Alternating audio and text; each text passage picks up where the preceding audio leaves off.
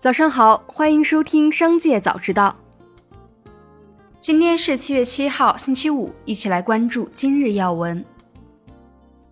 七月六号，在二零二三中国汽车论坛上，为维护良好的汽车市场秩序，共同营造良好消费环境，积极稳定和促进汽车消费，在有关部门见证下，中国汽车工业协会携一汽、东风、上汽、长安、北汽、广汽、中国重汽、奇瑞、江淮、吉利、长城、比亚迪、蔚来、理想、小鹏、特斯拉等汽车企业高层。联合签署汽车行业维护公平市场秩序承诺书，承诺不以非正常价格扰乱市场公平竞争秩序。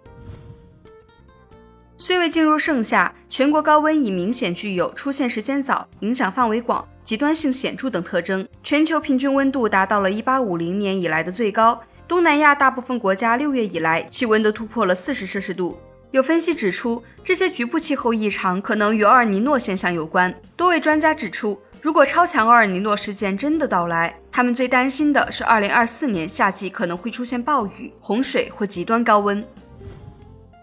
接下来一起关注企业动态。天眼查 App 显示，七月五号，华为技术有限公司发生工商变更，注册资本由约405.41亿元人民币增至约406.41亿元人民币。据媒体报道，华硕日前公布组织调整。系统产品事业群重新部署为三大事业处，包括消费性产品、手机、商用电脑事业处。七月一号生效。为发展 AI 服务器业务，华硕原旗下伺服器、服务器事业部总经理金庆柏兼任集团资安长。此外，华硕七月起招揽前戴尔大中华区总经理朱培兰加入担任华硕服务器部门主管及副总裁及资料中心事业处技术长。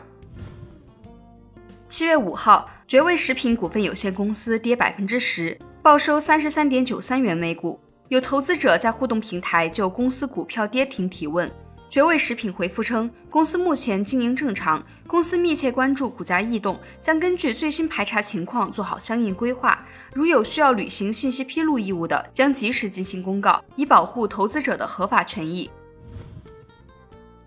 目前，支付宝境外线下支付覆盖超七十个国家和地区，接入了吃喝玩乐、交通出行等超过五百万家海外商户。中国游客可在境外两千个城市一站式打车。暑假期间，支付宝还联合海外旅游局和优质商家，推出结合专属优惠和特色服务的环球省钱通。近日，共享充电宝平台来电关联公司深圳来电科技有限公司及其股东浦江来电正奇科技有限公司新增一则被执行人信息，执行标的六百九十四万余元，执行法院为深圳前海合作区人民法院。据天眼查风险信息显示，该公司存在三条被执行人信息，被执行总金额超一亿元。此外，该公司还存在失信被执行人限制消费令信息。近日，大连重工在互动平台表示，公司减速机产品主要应用于风力发电、港口机械、轧钢机械等工业产品的动力传动装置上，暂未涉足机器人领域。针对有媒体报道，ASML 试图规避荷兰新销售许可禁令，面向中国市场推出特别版 DUV 光刻机事宜，七月六号午后，ASML 向记者回应称。一直以来，公司都遵守所适用的法律条例，并没有向中国市场推出特别版的光刻机。接下来一起关注产业消息。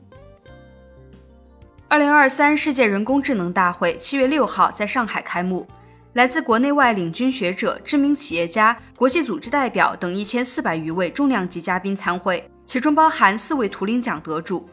本届大会参展企业数量、展览面积均创历届之最，五万平方米主展，涵盖核心技术、智能终端、应用赋能、前沿技术四大板块，包括大模型、芯片、机器人、智能驾驶等领域。首发首展新品达三十余款。今年以来，A 股公司境外发行 GDR 全球存托凭证的热情依然高涨。算上即将于瑞士时间七月七号登陆瑞士证券交易所的华友钴业在内，境外成功发行 GDR 的 A 股上市公司将达六家。此外，今年以来还有十多家公司发布 GDR 发行预案。但与此同时，在 GDR 新规之后，A 股公司发行 GDR 募资更加理性，多家公司终止了 GDR 发行。据新浪财经报道，可可今年上半年价格大涨三分之一，使其成为全球最佳投资之一。从全球范围来看，截至九月三十号的季节内，可可的需求将超过生产约十四万两千公吨，相当于大约三点五五亿磅的巧克力棒。这将导致季末库存较去年减少百分之八，约为一百六十万吨。可可大涨意味着巧克力价格也将上涨。最后，一起来看看海外消息。英国金融时报六号消息，欧盟委员会坚称，从明年起将对英国和欧盟之间运输的电动汽车征收关税。此前，欧盟委员会警告称，该集团正在输掉全球电池投资争夺战。在欧洲各地汽车制造商的支持下，英国政府正在追求将脱欧后的一项贸易规则从2024年推迟到2027年实施，称该规则将给汽车行业带来过多的成本。以上就是今天商界早知道的全部内容，感谢您的收听，我们明天再见。